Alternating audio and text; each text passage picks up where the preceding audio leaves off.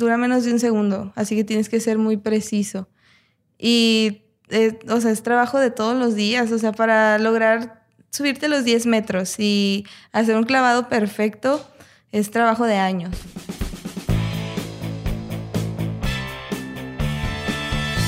Bienvenidos a Crear o Morir, el podcast donde platicamos con personas que se han atrevido a crear su propia forma de ver el mundo. Esto sin morir en el intento. El día de hoy me da gusto presentarles a Alejandra Estrella, clavadista mexicana, la cual ha competido en torneos como la Olimpiada Nacional, el Mundial en Barcelona, Juegos Centroamericanos, Grand Prix de Alemania, Grand Prix de Canadá, el Mundial de Kazán y la Universidad Mundial en Nápoles, entre muchos otros torneos. Alejandra comenzó su vida como clavadista a tan solo 7 años en la ciudad deportiva Monterrey, junto al profesor Rolando Prieto.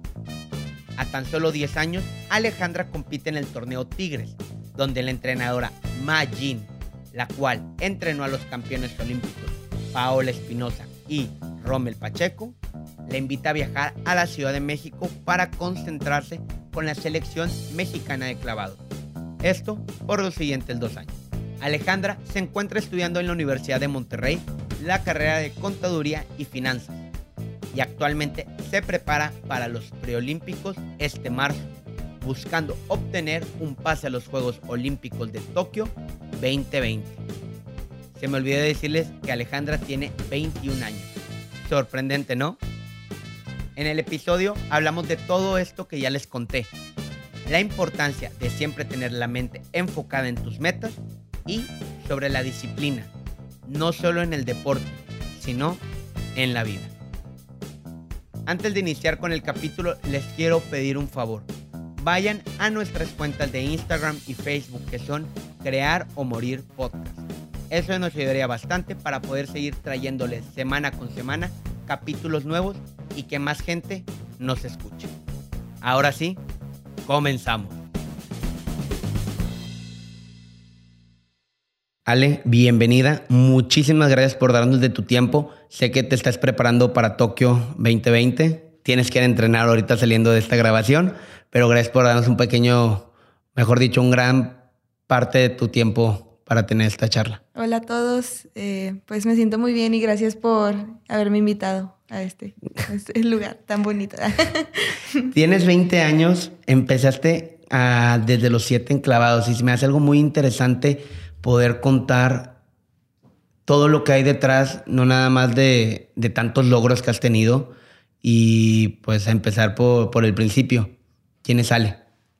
Bueno, yo me considero una persona muy dedicada, soy muy disciplinada y yo considero que tengo mucha determinación. Cuando me propongo algo, siempre busco la manera de, de lograrlo como sea, sin importar. A veces mis papás pues sí se enojan porque muchas veces sacrifico parte hasta de mi salud por, a veces porque quiero conseguir algo.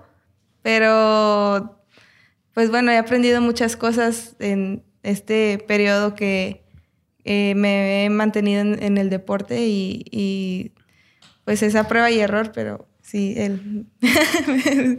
y, pero ¿cómo, cómo, cómo, fue eso que empezaste a decir, oye, yo quiero ser clavadista? O sea, ¿de dónde nace esa pasión? ¿Hay alguien en tu casa que, que, que te que ya había eh, sido clavadista o que le gustaba mucho la natación? ¿Cómo empieza todo? Bueno, cuando yo nací, mis papás eh, pues siempre quisieron que, que, me mantuviera haciendo deporte porque consideran que haciendo actividad física iba a tener una mejor salud y una mejor calidad de vida. Entonces yo empecé muy pequeña, desde los nueve meses mis papás me llevaron a, practicar eh, natación, estimulación temprana, junto con otros niños. Y de ahí hasta ahora, mis 20 años, nunca he dejado, dejado de hacer deporte. El único periodo que no he hecho deporte fue pues cuando he tenido alguna lesión, pero, sí. Pero siempre he hecho deporte toda mi vida. Después de estimulación temprana estuve en ballet. A los cuatro años me metieron a gimnasia y estuve hasta los seis. Y estuve en un periodo donde mis papás me llevaron a voleibol, a béisbol, a natación, nado sincronizado, para ver qué y buscar qué es lo que me gustaba. Andabas probando un poco de todo. Sí, probaba de todo. Y llegué a la Ciudad Deportiva Monterrey. Eh, ellos me, me metieron al deporte de nado sincronizado. Y bueno, sí me gustaba, pero no me llenaba. O sea, yo iba porque me gustaba nadar y estar en el agua. Okay. Entonces yo veía que, que se tiraban los declavados desde los trampolines y desde las plataformas y fue cuando le dije a mis papás que, que a mí me gustaría hacer eso y ya me, pues me llevaron con el entrenador, que era en ese entonces Rolando, un cubano, y me aceptó, me hizo las pruebas y ya inicié en ese deporte. Oye, ¿y qué, qué, tal te pareció la primera vez que te subiste al, pues, me imagino que a la plataforma de tres metros? Sí, al, bueno, cuando inicias, inicias de la orillita, tirante de la orillita. Ah, ok, de, empiezas desde abajo. sí, luego de un metro y después ya de tres metros. Bueno, ese entonces, pues no, la verdad es que no me daba miedo, yo siempre he, he sido muy atrevida, pero de chiquita aún más porque me valía más, como que no sí, pensaba no, en los riesgos. No, medía, no medimos. sí, no, no medía. Entonces, pues me, yo me subía y lo que me decían, yo me lo echaba. Así me decía el entrenador, tírate ese clavado. A veces yo ni siquiera sabía cuál era, pero decía, ah, yo sí. Y me yo lo, brinco ya. Y me lo tiraba. sí, pero al inicio inició pues mi gusto por los clavados porque me gustaba mucho estar con mis amigos y me gustaba mucho el agua. Siempre he sido muy inquieta y me gustaba estar saltando por todos lados. Entonces, pues por eso me gustó mucho. Qué impresionante. ¿Y en qué momento ya llegaste a los siete años, empezaste a, a, a brincar, a saltar en, en, las plataformas? ¿Qué dijiste? Oye, ¿puedo llegar a competir? ¿Cuál fue la primera competencia que te abrió la puerta para decir, oye, puedo ya irme? Oye, vete ahora a Ciudad de México, ve a Guadalajara, que ya te empezaron a jalar a agarrar competencias. Bueno, yo me fui dos años a vivir a la Ciudad de México a entrenar con la, pues con la entrenadora de Paola Espinosa, la entrenadora nacional, la, es de origen asiático, se llama Mayin. Ella, eh, bueno, una competencia que hubo aquí en Monterrey, en el centro acuático de la Uni. De, de la Uni, sí. Eh, pues fue junto con Paola y Rommel, fueron como a, fueron invitados para premiar y... y para estar viendo pues, y sí, claro. Entonces ahí la entrenadora me vio y me vio cualidades, me dijo que por mi físico podría ser buena en plataforma porque soy delgada y me veía fuerte, entonces fue cuando habló con mis papás para ver la posibilidad de que yo me trasladara a vivir en, el, en, las villas de CONADE junto con el equipo nacional para entrenar. Quiero nada más detenerte, ¿qué edad tenías para...? Tenía nueve años. Imagínate a los nueve sí. años ya estar más al decisión, oye mamá, ¿me puedo ir? Voy a ir a competir. O sea, sí. ¿qué pasaba por tu... O, o, qué pensabas que pasaba por tu mente en esa época? Bueno, yo ahí todavía pues dependía mucho de mis papás sí, y para ¿no? mí entrenar junto con Paola Espinosa y Romel Pacheco y todos los clavadistas olímpicos que en ese entonces figuraban más en, todavía, pero bueno, en ese entonces figuraban mucho en México, eh, pues para mí era un, todo un sueño entrenar junto con ellos. Sí, entonces, completamente. Eran como yo creo que tus ídolos cuando estabas dando tus primeros pasos porque pues han sido unas leyendas del deporte en México. Sí, pues yo los veía siempre en la televisión, en los mundiales y en los Juegos Olímpicos. Y para mí era todo un, un sueño ir allá a entrenar. Pero pues sí, mi mamá más que nada era así la que pensaba que no, se va a ir muy lejos y luego si no estoy allá, ¿qué le pasa? Pero mi papá siempre ha sido como que el serio, el que siempre piensa un poco más objetivo. y dijo, no, pues es una oportunidad muy grande, quién sabe cuándo pueda volver a suceder esto, entonces pues dale, a ver cómo le hacemos, vamos a verte cada mes, cada dos semanas, pero inténtalo. Y yo sí quería, pero como que eso me dio más ganas y dije, bueno, pues sí. Pues ya que vámonos. Pues sí, vámonos. Dos años, de los nueve a los once. A los, no, eh, me, me, hablaron a los nueve y me fui a los diez. Y luego de los diez a los dos estuve allá. Quiero hacerlo, hacer como, como muy, un énfasis muy grande porque tenía diez años, ya estabas tomando esas decisiones en tu vida de oye, me voy fuera, estoy compitiendo, estoy ganando, estoy yendo con gente muy importante dentro del deporte, lo cual muchos no, hacíamos, no, no hacemos ni cuando tenemos 20, 30. O sea, es muy importante esa parte. ¿Y cómo nos fue cuando estabas allá con, entrenando con la selección? Bien, bueno, y para mí fue un periodo muy importante porque eh, aprendí muchas cosas. Aprendí a ser más independiente. Eh, bueno, aprendí una técnica muy diferente porque yo tenía técnica pues de escuela cubana y ahora cambiar a escuela china que son muy perfeccionistas, que siempre es trabajo y trabajo y trabajo. O sea, son culturas muy diferentes y eso por lo tanto influye en, su forma de trabajar. Completamente. Entonces, eh, era adaptarse a, otros entrenadores, otro estilo. Y una ciudad muy grande que a los 10 años, pues, yo qué hacía ahí yo sola. Aprendí demasiadas cosas. Pero, pues, ya al final... Eh, hubo cambios de entrenadores y por ciertas razones, pues mi familia y yo decidimos regresar a, Monterrey. Pero para mí valió mucho la pena y la verdad, me, no me arrepiento de, estar. No, para nada.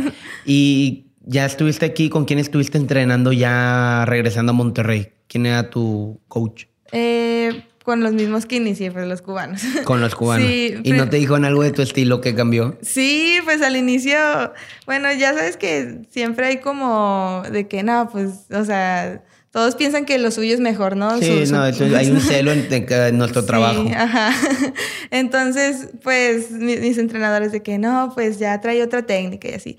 Pero pues la verdad es que eso también, pues me ha hecho como única porque, pues soy una combinación de muchas cosas, muchos aprendizajes. Entonces, también eso marcó mi estilo.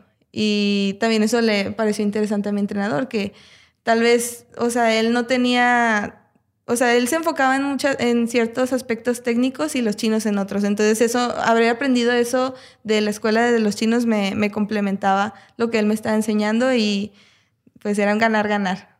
Completamente. Perdón. Y es algo importante retomar el tema de, la disciplina, porque ya desde que, bueno, desde que estuviste en, en, México, qué importante y cuál es, cuál es tu rutina, cuál fue tu rutina y cuál es tu rutina ahorita. Ahorita, como estoy en una etapa general de entrenamiento, eh, no estoy haciendo tanta carga de clavados, estoy haciendo, bueno, enfocándome haciendo preparación física, y ver ciertos aspectos técnicos todavía en, en seco, no, no los estamos trasladando al agua. Pero generalmente cuando es etapa precompetitiva, bueno, entreno primero de 7 a 8, eh, preparación física con mi entrenador personal, Fernando Ramírez. Luego de 9 y media a 12 del día me traslado pues al centro acuático y ahí estoy con mi entrenador porque, bueno, ahora entreno con un chino, se llama Liu. Sí, he estado dentro de esos. Has estado cambiando de entrenadores de estilos, de un poquito de aquí, un poquito de allá, sí. Y pues ahora estoy con Liu y estoy con él de 9 y media a 12 y en la tarde de 4 a 8. Este semestre eh, no estaba yendo al UDEM porque, bueno, como hubo un periodo de muchas competencias y además es el año previo a los Juegos Olímpicos, querían que me enfocara un poco más en mis entrenamientos, entonces pedí un permiso de ausencia. De, no, y claro que te, me imagino que adelante, por favor. No estés hablando de cualquier cosa. Es muy importante la disciplina, digo, en todos los deportes, pero pues desde, desde chiquita he sido una persona muy disciplinada para llegar a competencias, para llegar a muchos lugares. ¿Cómo, qué, qué, torneos han sido los que más te han marcado cuando, digo, antes de, de llegar al 2019, que quiero tocar ese tema, ya que tenías unos 13, 14 años, ¿cuáles fueron tus competencias que más te han marcado y qué te han dejado? Una competencia que me marcó mucho fue el selectivo nacional a, mi primer mundial, que fue en Barcelona en el 2013. Tenía 14 años y era mi primera competencia eh, en, primera, en primera fuerza, o sea, mi primera competencia con personas, o sea, mayores. O sea, yo tenía 14 años, los demás 20, 24, 25. Y yo quedé en segundo lugar. Clasifican los primeros dos. Pero, o sea, yo iba con expectativa de que, pues, es la primera vez que compito con personas grandes. O sea, yo no me voy a preocupar. Y no te sentías como que intimidada, ¿verdad? ¿No? Fíjate que no, porque desde... Yo sabía que no tenía nada que perder. Y desde los entrenamientos previos la verdad es que me estaba tirando muy bien, entonces eso me dio mucha confianza. Este, muy bien. Que mi entrenador también, este, pues me, me daba muchos ánimos porque, o sea, sabíamos lo que podíamos hacer y, y, sabíamos que si nos iba mal, pues la verdad yo no perdía nada. O sea, está, era muy joven y, y solo iba a ganar, entonces... Sí, a eso ibas a ganar.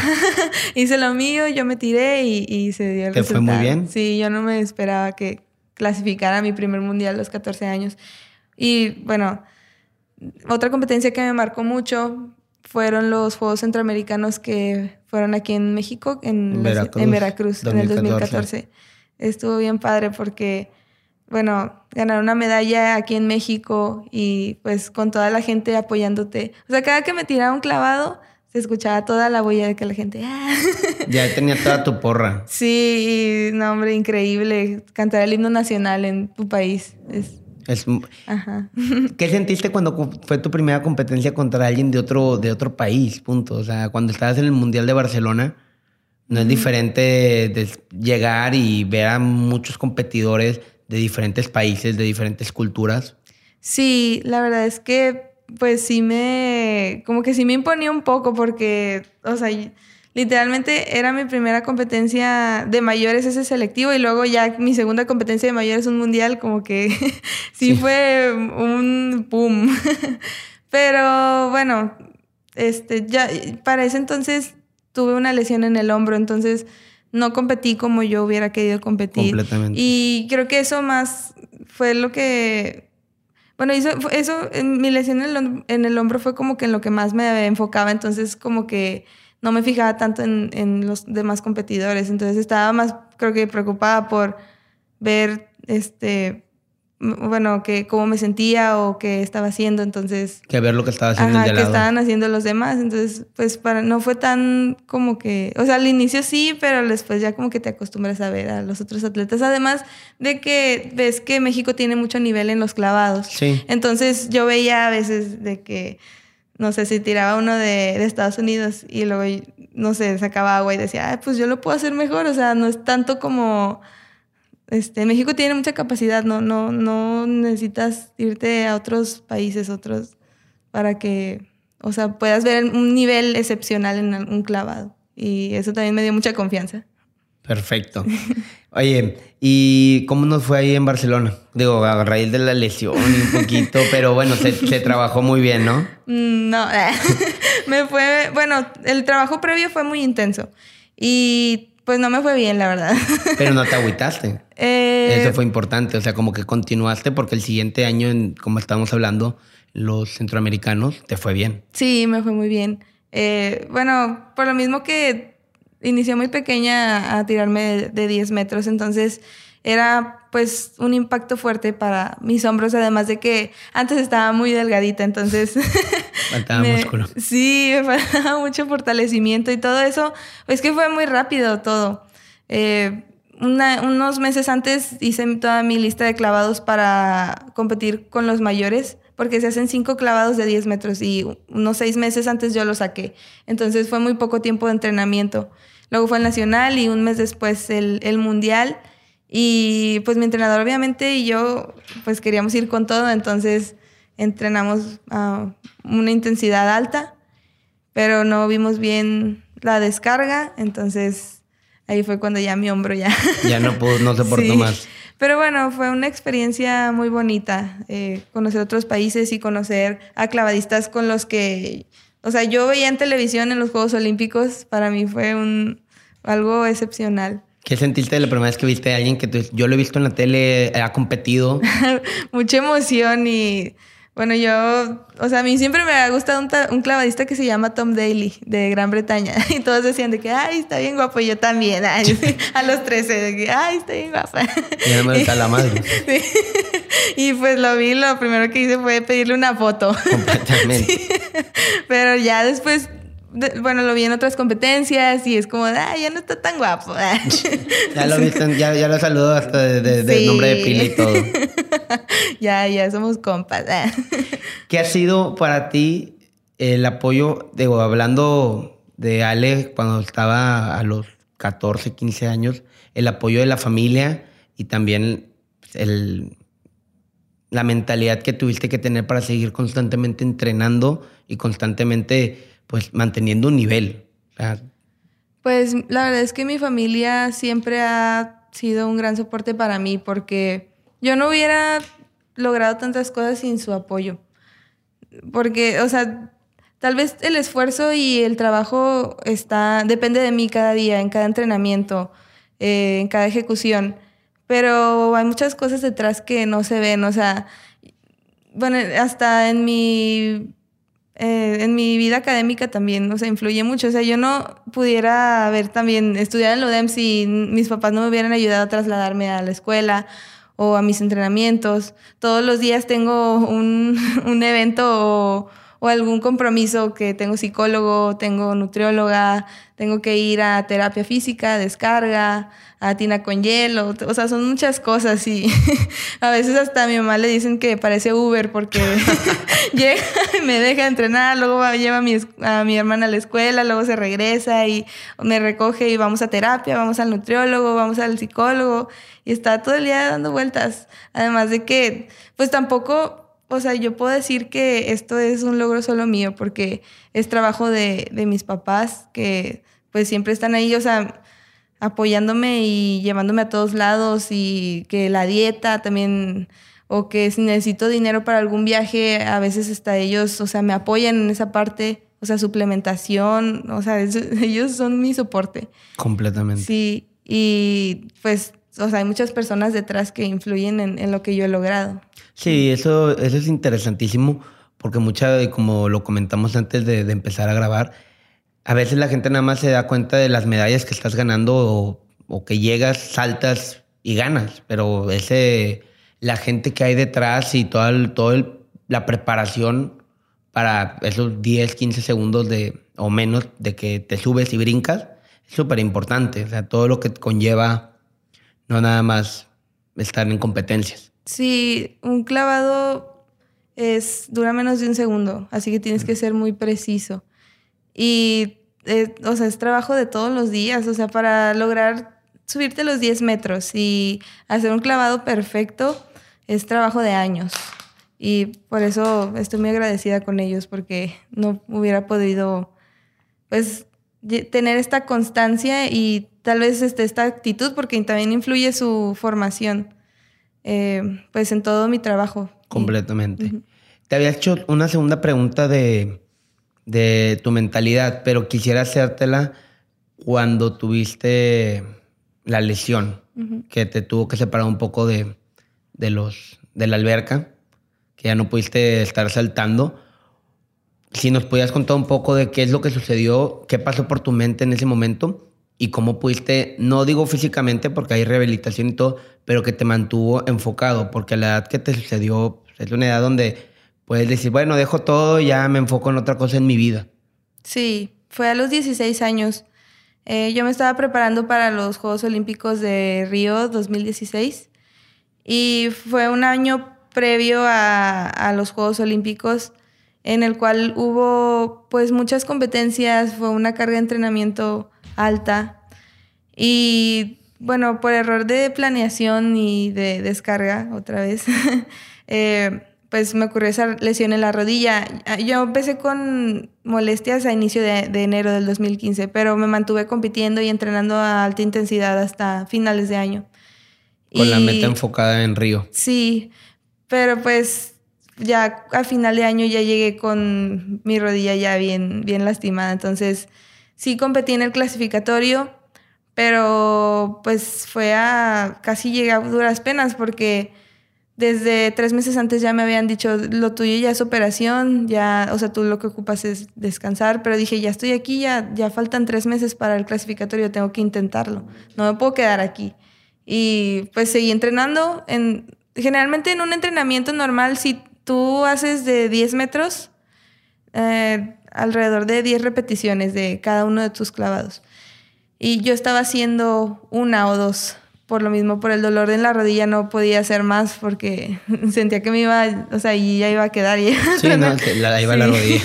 Entonces, o sea, lo que estuve haciendo pues en ese periodo fue mantenerme y em, enfocarme más en hacer visualizaciones. Tal vez no estaba haciendo el trabajo físicamente, estaba haciendo mi rehabilitación y, fortalecimiento para poder mantener, o sea, lo más que se pueda mi, mi rodilla. Pero pues no podía hacer tanta, tanto trabajo de repetición porque clavados, o sea, es mucha técnica, entonces tienes que repetir y repetir y subirte otra vez y volver a practicarlo hasta que salga perfecto, pero en, en este periodo solo, te digo, hacía una o dos repeticiones y así llegué a la competencia.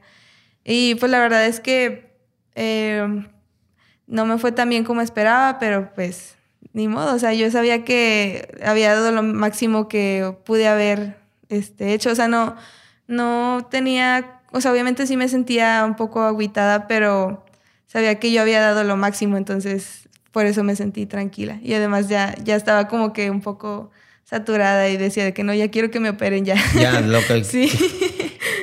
Cuando te operaron, que te dijeron que tenías una, ¿qué fue? ¿Un año y medio de, de recuperación o dos años?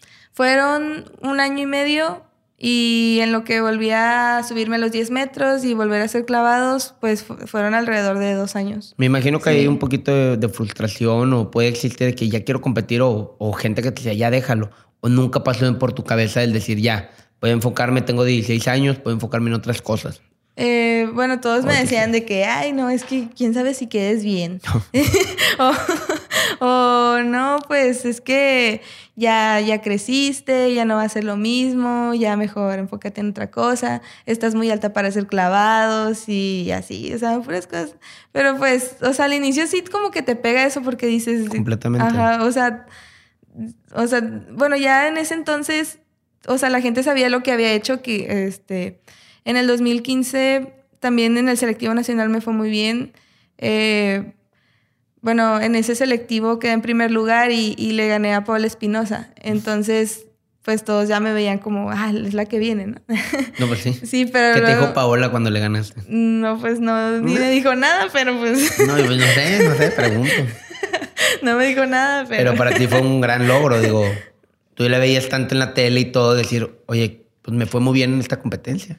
Eh, sí, bueno, fíjate que en ese entonces, o sea, yo sabía que había ganado, pero pues no me había caído el 20 así como que, o sea, yo pensaba simplemente, es, que yo soy muy de que ir y hago lo que yo sé hacer y ya, y yo no veo a nadie, y así, o sea, yo me enfoco en lo muy enfocada. Ajá, entonces, pues, o sea, yo sabía que, que pues que me había ido muy bien y que, pero mi, mi objetivo nunca fue en ganarle, o sea, yo siempre pues pensaba en, mi trabajo y en lo que yo iba a hacer y pues, o sea, ya pues se dio y...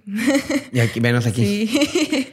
Pasa, pasa esto que la gente te estuvo diciendo, salte, ya no va a ser lo mismo y todo.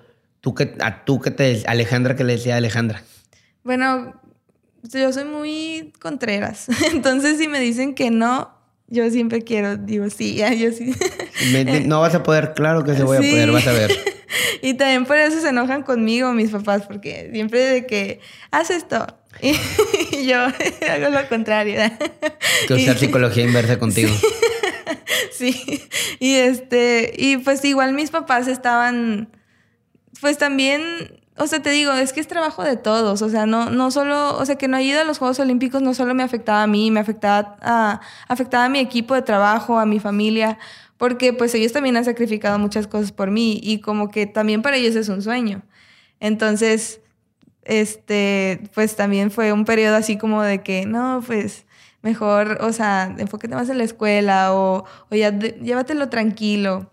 Pero pues, o sea, yo les decía como que sí, pero pues yo, yo sabía otra cosa, sí, y hacías lo contrario. Sí, pero pues yo sabía y yo, ten, o sea, todavía tengo muy claro qué es lo que quiero. Y por eso, o sea, eso es lo que siempre me ha dado ganas como de, de levantarme y, y seguir y, y, hacer lo que, lo que sé que me funciona. Ok, ya nos recuperamos de, de la lesión, ya estamos entre, porque llegaste y en vez de, obviamente hubo una recuperación poco a poco, tuviste competencias importantes. Fuiste a Canadá, fuiste a Alemania, tuviste en torneos aquí en México. Bueno, mi primera competencia después de mi lesión fue en el 2018 y fue como bien diferente porque en dos años crecí mucho de altura y pues cambió mi cuerpo, o sea, también en ese periodo cambié de entrenador, entonces fueron muchos cambios. Y yo tenía expectativa de que, bueno, eh, bueno, ahí, fue mal porque tenía una expectativa de que no, pues yo, o sea, como que voy a hacer lo mismo que hacía antes, ¿no? Pero ya las cosas habían cambiado mucho. En dos años cambió mucho las competidoras, cambió mucho mi entorno, cambió mi cuerpo. Entonces, mi primera competencia quedé en segundo, no, quedé en ter, no, quedé en quinto lugar, perdón, quedé en quinto lugar y, sí, como que me sentí eh, como, no estaba triste, pero sacada de onda, porque dije, qué rollo, o sea, ¿por qué me siento tan diferente? O que, que, y ya fue cuando me cayó el 20 de que no podía hacer lo mismo, tenía que hacer cosas diferentes porque ya no era lo mismo que antes, que cuando tenía 15, 14 años, ya, ya tenía 17, 18. Y pues no, iba a ser lo mismo. ¿Y qué, ¿Y qué cambios tuviste que haber hecho? Digo, no, no en específico, pero pues te diste cuenta, analizaste lo que estaba sucediendo, dijiste, ¿y cómo nos, ya llegaste al quinto lugar, cambiaste las cosas? ¿Cómo te fue en la siguiente competencia? Eh, bueno, mi siguiente competencia fue hasta el siguiente año y fue el selectivo para, para los Grand Prix. Y todo ese año me enfoqué en, en, Sabía que como no había tenido tantas competencias, en dos años las competidoras con las que yo pues siempre me he medido tuvieron unas siete, ocho competencias. Yo pues no había competido. Entonces sabía que en ese año tenía que enfocarme en repetir y en repetir y en repetir para volver a, a retomar como eh, que mis ejecuciones fueran en automático, no ponerme porque te digo, un clavado no dura nada, entonces no te puedes poner a pensar de que ah, tengo que hacer puntas, tengo que saltar, tengo que subir la cara, no puedes pensar tantas cosas, tiene que ser automático. Y cuando compites, eh, pues generalmente te, te, ayuda a fortalecer esa parte, como que lo haces más, te digo, automático. Entonces yo no tenía tantas competencias como ellas, entonces tenía que repetir mucho para volver a agarrar esa condición. Y eso me sirvió mucho. Y te digo, adapté mi forma de trabajar mi preparación física, adapté mi alimentación, adapté también, eh, bueno, también algo muy diferente que, que pasó es que también ya estaba en la universidad, entonces yo estaba en una escuela que era de puros deportistas en la secundaria. Entonces, este, bueno, ahí yo entraba a las nueve y media y salía a las dos y media y pues me encargaban tarea, pero pues bien fácil, ¿no? y pues aquí ya es la universidad, ya estás en una carrera, entonces saber combinar todas esas cosas y adaptarlas y adaptarlas a mi entrenamiento. También adaptar otra técnica porque ya había entrenado con con chinos antes, pero otra vez, o sea, primero entrené con cubanos, luego con chinos y luego con cubanos y luego volver a cambiarme con los chinos, otra vez adaptarme a otro entrenador, otra vez este adaptarme al idioma porque con el que empecé a entrenar no sabía nada de español ni sabía inglés, entonces ahí con era ah, por fue, sí, fue un periodo pues difícil y muy tedioso pues en tal vez no salían las cosas como yo quería al inicio, pero me mantuve y traté de mantenerme constante y, pues al final se dio el resultado y me fue muy bien en el clasificatorio del siguiente año que quedé en segundo lugar y fue cuando me clasifiqué a los Grand Prix del 2019 de este año. De este año, que fueron los de...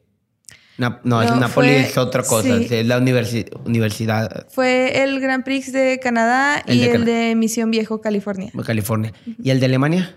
El de Alemania, no. O sea, fue hace como. Oh, fue hace rato, ¿verdad? Me estoy, estoy muchas cosas. sí. Oye, pues tu vida ha sido un tema de muchos cambios. Siempre has tenido que estar adaptándote, siempre has tenido que estar pues, todo el tiempo mejorando para pues, el sueño que es ahora las Olimpiadas. Pero antes de eso hubo un, una competencia y quiero tocarla porque, como que se hizo mucho ruido en lo que hiciste en Napoli o sea, llegaste y me imagino que de ahí se te ha dado mucho las puertas de decir, Alejandra es la, la que viene para, las, para Tokio. Sí, me fue muy bien en la Universidad Mundial. Universidad, sí, de, ahí, me clasifiqué en el selectivo que fue en abril. Eh, fue el selectivo nacional eh, previo al Mundial y a los Panamericanos y también para la Universidad Mundial. Eh, pero al final, bueno, a mí me tocó ir a la universidad. Y pues yo la verdad era mi primera universidad mundial, eh, pues representando a México y a mi universidad, a la Universidad de Monterrey.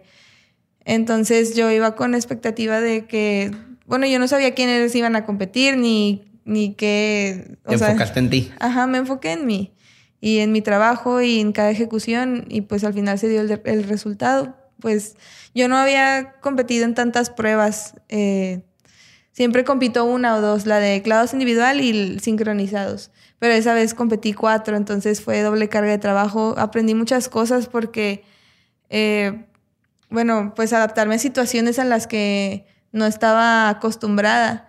Y hasta un día me desmayé porque Madre. ya estaba muy cansada.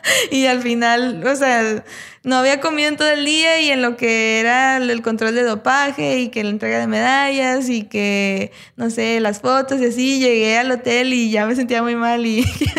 Ya no, ¿Qué dijo tu equipo? que No, no me vieron. Bueno, cuando lo escuchen. ya sé. No, pero sí les conté. No, pues, o sea, les dio risa. Pero pues saben que yo soy muy aguerrida y que o sea, a mí me vale. Entonces, al siguiente día otra vez volví a competir y nos fue muy bien. Les fue muy, muy bien, la verdad. Ay, no. Cuando escuchen esto, a ver qué te van a decir. Ya sé. ¿Qué fue lo que más aprendiste ahí en esa competencia? lo que em. en, trabajo en equipo, porque fueron demasiadas. O sea, hiciste mixto, hiciste sincronizado. Sí, fueron muchas pruebas. Pues aprendí a adaptarme bueno, ya, ya sé adaptarme, ya. Ya adaptar, tú sí, adaptante toda la vida. Sí, pero pues, eh, o sea, que fue como otro entrenamiento de adaptación, de una adaptación diferente, porque te digo, fueron muchas pruebas. También otra, pues a trabajar con diferentes personas, porque yo soy muy centrada en mí misma y eso también le molesta mucho a mis papás, porque siempre es lo de que yo, yo, yo, yo. Y mis papás como que dicen, no, pues es que, o sea no todo puede estar enfocado en ti, también tienes que saber trabajar en equipo y, adaptarte a muchas situaciones. Y me sirvió mucho esta competencia para, para probarme a mí misma que sí soy capaz de hacer todo eso, porque, bueno, competí individual y en ese me fue muy bien. Y pues es lo que más me gusta, pues trabajar individual. Pero pues las demás pruebas eran en equipo.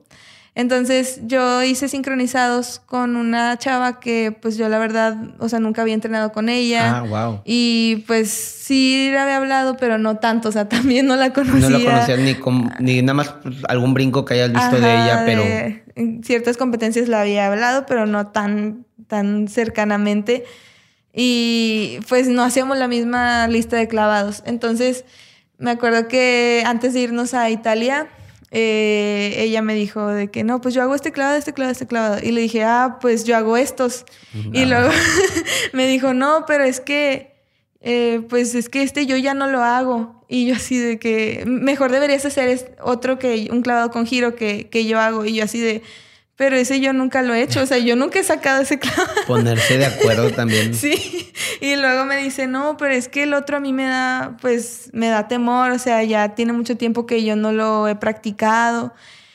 Y me dijo, mejor saca tú el clavado que, que yo hago. Y yo así dije, bueno, sacar un clavado nuevo, o sea, previo a irte de una competencia, o sea, un clavado que ni siquiera había, me había pasado por la mente que, que lo podría hacer, o sea, Luego, este, todavía practicarlo con alguien. O sea, dije, o sea, qué loco, ¿no? O sea, ¿cómo voy a sacar yo un clavado nuevo a prevenirme de a Italia? Y este, pero dije, bueno, lo voy a intentar, o sea, no tengo nada que perder. Si no me sale o no, o me pego, o no sé, porque pues literal era como dos días antes de irnos.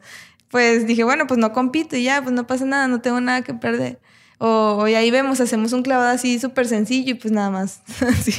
y para cumplir. Ajá, para cumplir, pero pues lo practiqué y, vi que pues mi entrenadora estuvo conmigo, me, me, dio pues los tips como para, para sacarlo.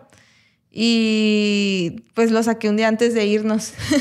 Entonces, pues al inicio me salió pues ahí más o menos pero luego ya llegando a Italia, un día antes o dos ya lo empecé a hacer más veces y me empezó a salir muy bien. Entonces dije, no, pues entonces me siento bien, sí me lo he hecho. Y ya lo hicimos en la competencia y nos salió muy bien, nos, nos dieron ocho, ocho y medio, sí. Y los pues, resultados se vieron en el podio. Sí.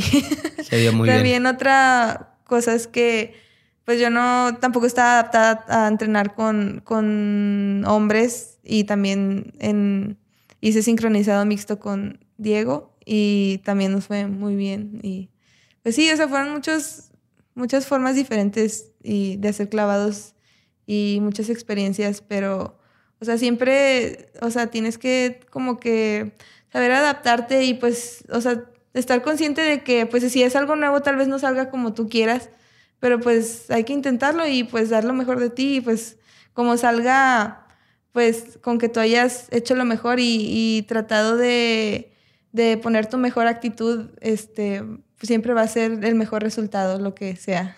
Excelente. Falta una parte de platicar el cómo has podido trabajar la escuela con la natación. O sea, qué, qué tan importante, y es para recalcarlo, cómo alguien puede decir, esto es lo que, pues estoy, soy un deportista de alto rendimiento, estoy compitiendo a nivel internacional, pero al mismo tiempo, pues puedo seguir haciendo mis estudios a la par. Te ha ayudado mucho la universidad y, y realmente, ¿cómo ha sido para ti ese trabajo de estar malavariando? Estoy estudiando contaduría, pero al mismo tiempo estoy saliendo a competir y, y todo lo puedo hacer. Sí, también por eso es otra cosa que se enojan mis papás. que me dicen, es que tú quieres hacer todo y siempre quieres ir allá y siempre quieres hacer muchas cosas y no se puede hacer todo. Y yo así de, ya sé, ya sé que no puedo hacer todo, pero no sé, yo tengo la idea de que también, no sé si es bueno o malo, pero como que tengo mucha confianza en mí de que, de que puedo hacer muchas cosas. Entonces, este, yo sé que si me adapto y que si le doy a cada cosa su tiempo, si le reparto el porcentaje, este, pues necesario a cada cosa, o sea, obviamente va a haber prioridades, no puedo hacer todo a la misma intensidad porque pues no, no se puede. Pero si le doy a cada uno el, el tiempo que le debo dedicar, eh, sé que es, puede dar un buen resultado. Y bueno, yo en el periodo que entré a la universidad fue más o menos cuando tuve mi operación. Entonces, eh, me habían ofrecido varias becas para irme a Estados Unidos a estudiar. Y también, pues sí fue como una decisión difícil de saber qué hacer, porque, bueno, me estoy recuperando de una lesión, o sea, soy buena en clavados, pero también soy muy buena en la escuela. Yo tengo muy buenas calificaciones. Excelente. Este, entonces, pues para saber qué hacer, tenía que pensar muy bien a futuro. Y yo tenía muy claro que yo quería ir a unos Juegos Olímpicos. Entonces sabía que si me iba a otro país, pues iba a ser un poco más complicado porque, pues para ir a unos Juegos Olímpicos no necesariamente, sí depende de ti, pero muchas cosas se tienen que acomodar. O sea, hay cuestiones políticas, cuestiones eh, económicas, sociales. Entonces, no todo puedes manejarlo como tú quieras. Entonces, tal vez pueda ser la mejor, pero si no le, no sé, si no le caes bien a ciertas personas, no, no te van a llevar. Más complicado. sí. Entonces, este, también, por eso mis papás siempre han querido lo mejor para mí, pero me decían, no, pues mejor vete a Estados Unidos, ¿no?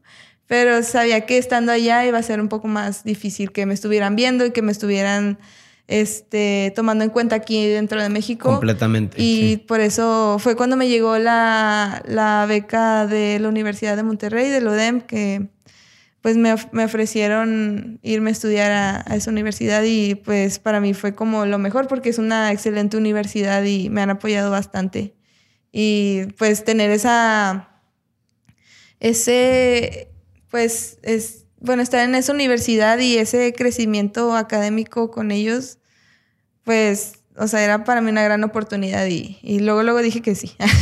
pero saber combinar el, mis entrenamientos y la escuela, la verdad es que sí ha sido complicado, pero es posible. Y por eso he escuchado que me dicen, o sea, ¿cómo le haces para entrenar y, que te vaya tan bien en la escuela y, y pues sacar tan buenos resultados en el deporte? Pero todo es cuestión de de saber adaptarte y pues ser resiliente y tal vez no puedas, yo no pueda hacer este, pues sacar tal vez un trabajo como yo quisiera o sabría que lo podría sacar. Pero sé que ahorita mi enfoque es el deporte, entonces pues sí tengo que, te digo, saber manejar en porcentajes mi, mi esfuerzo sobre cada cosa. Sí, no, completamente. Ale, eh, pues nos queda entrenar para Tokio 2020 y ya estamos cerca de, bueno, está cerca de, de una siguiente competencia en enero, en marzo, en marzo, ya, ya estamos tocando el tema que iba a cambiar y pues te deseamos el mejor de los éxitos en, en lo que viene. ¿Te gustaría pasar a la última parte de este capítulo? Mm, sí. Sí. Mm, sí. Hay que, siempre hay que preguntarlo. No, quiero seguir platicando. Estas preguntas y respuestas eh, se trata de que contestes como tú, tú creas. Son para saber un poquito más de ti. Y voy a empezar con la primera, que es, ¿qué es lo que más valoras de una persona? Mm, Valoro que sea sincero y que sea comprometido con su trabajo. Tú que eres deportista, ¿tienes alguna filosofía o algún lema que tú te digas? Mm, Pues siempre hay que tratar de ser resiliente y tal vez si tú no, tú ves que algo sea muy difícil o que, que te ponen muchas trabas, o sea, siempre hay una forma de lograr las cosas, Em, siem- pero hay que saber buscar la forma. O sea, como sea, siempre hay una forma. Tal vez sea más difícil, pero lo puedes lograr como sea. Siempre hay que, hay que buscarle. Exacto. Sí. Mm, ¿Cuál ha sido el peor consejo que te han dado?